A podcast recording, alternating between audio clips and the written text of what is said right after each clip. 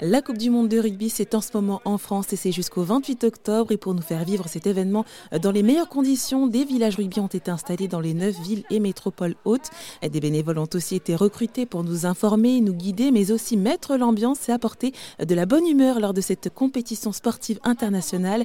Mais alors comment ces bénévoles ont été recrutés? Je suis allée à la rencontre d'Éléonore Mila-Maurice, responsable du programme des volontaires pour Bordeaux Métropole. Bonjour Éléonore. Bonjour. Alors c'est vous qui êtes en charge donc bah, de ces bénévoles, de ces volontaires qui sont là pour la Coupe du Monde de rugby à Bordeaux. Euh, comment ça se passe finalement l'organisation euh, de tous ces bénévoles? Ils sont combien? Mais donc euh, ça se passe déjà très bien. Là on est à donc 200 volontaires qui, qui sont là pour l'accompagnement des supporters et de tout le public qui vient sur le village. Et alors ces volontaires, d'où est-ce qu'ils viennent? Comment ils ont été recrutés? On avait lancé un appel à volontaires euh, en décembre. On avait reçu énormément de candidatures, donc on a dû faire des sélections. Euh, une fois qu'on a fait cette sélection, on a fait des formations au printemps et maintenant on les a euh, sur, sur les différentes missions sur la métropole. En fait, ils viennent un peu de toute la métropole et puis des gens d'autres départements, puisque j'ai des gens qui viennent également de Charente. étant donné que vous avez reçu beaucoup de, bah, beaucoup de, candidatures, qu'est-ce qui a fait la différence par rapport à ces 200 bénévoles? Qu'est-ce que vous avez privilégié justement dans ces candidatures? Bah, hum, Déjà l'envie en fait, hein, parce qu'il y avait vraiment une sorte de lettre de motivation un peu. Euh, envie, disponibilité et euh, et après aussi, c'était aussi une mixité. Comme vous disiez, donc, euh, il y a donc 200 bénévoles qui sont répartis donc, euh, euh, sur différentes missions. Comment ça se passe en fait? Comment est-ce qu'ils sont répartis? Est-ce qu'ils sont bénévoles tout au long de la Coupe du Monde ou sur quelques jours? Non, c'est sur quelques jours en fait. Donc en gros, on est à peu près, ils sont entre un peu moins de 10, 10 jours de mission sur des missions très variées. On peut être de l'accueil à l'aéroport, accueil à la gare, également en mobilité dans la ville à l'aide de triporteurs ou en marchant. On a également sur le village euh, dans la sensibilisation à tout ce qui est le tri des déchets, aux abords du village la gestion des flux. Et en fait enfin la dernière mission c'est la mobilité douce puisque en fait tous les matchs qui se déroulent à Bordeaux, les porteurs de billets peuvent se rendre au stade en vélo. Donc on met à disposition 600 vélos puis après les autres qui ont leur propre vélo.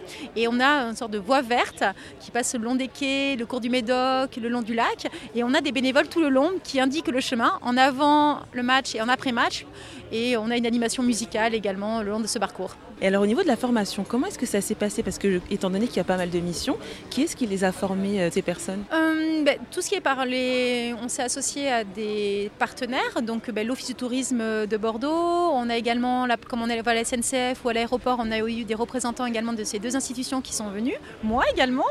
Euh, pour tout ce qui est la sensibilisation au tri des déchets, on s'appuie sur l'association Aremax, donc elle était aussi présente, et aussi un collègue sur toute la partie mobilité. On va faire, et en tout, il y a la gestion des flux Point info, équipe verte.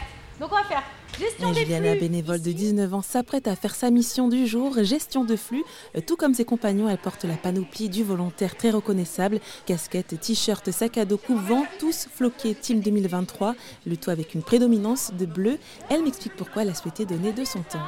Alors, à la base, j'avais vu ça l'année dernière quand je venais d'entrer à la fac, donc je connaissais personne. Je me disais que ça allait être un bon moyen de rencontrer des gens et tout. Au final, c'est totalement vrai parce que waouh, j'ai rencontré plein de gens, même des gens qui habitaient à côté de chez moi et qui sont dans ma fac. Donc, du coup, c'est trop drôle, genre, on se raccompagnait, voilà, c'est assez fun. Et euh, bah, maintenant, j'ai quand même déjà fait mes amis depuis un an, mais euh, c'est toujours agréable et puis bah, ça a des belles valeurs aussi le sport, donc euh, c'est plutôt cool de participer à ça, c'est un gros événement. Et, et parce que vous venez d'où? Moi, je viens de Bretagne à la base c'est pour ça je suis éloignée. je suis loin. Est-ce qu'il y a un événement marquant euh, bah, depuis le début de, que vous avez fait ça? Hum, je, dirais, qu'il y a un papy irlandais qui est, qui est avec la chaleur et le soleil, c'était mon premier jour en plus, et a fait un, malaise, il est tombé. Euh, ouais, ça c'est impressionnant. Bref, il a saigné un peu derrière la tête, du coup on a appelé les pompiers. Et attendez. Et au final, les pompiers lui prenaient le pouls. Et, euh, et là, il était là en mode non, mais c'est normal que mon cœur s'emballe quand cette jeune fille me sourit. Et ça, je l'ai trouvé vraiment ce moment hilarant. Et ce sujet est à retrouver dans son intégralité sur rzn.fr.